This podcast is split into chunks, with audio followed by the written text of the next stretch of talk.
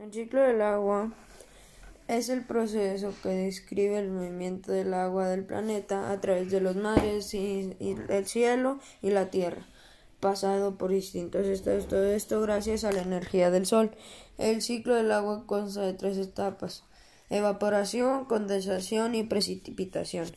El ciclo del agua inicia cuando las aguas superficiales, ya sean océanos, mares, ríos, arroyos, lagos o lagunas, se calientan por el sol del sol y se evaporan.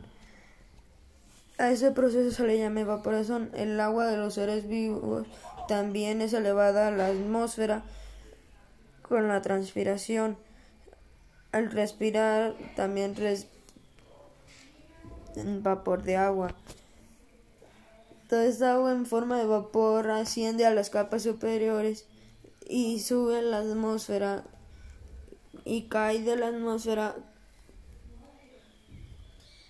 que forman las nubes. Eso se le llama condensación.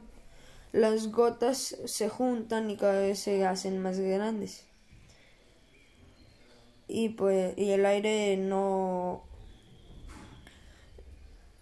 si la temperatura es muy baja, la, la lluvia cae en forma de granizo y eso se le llama precipitación.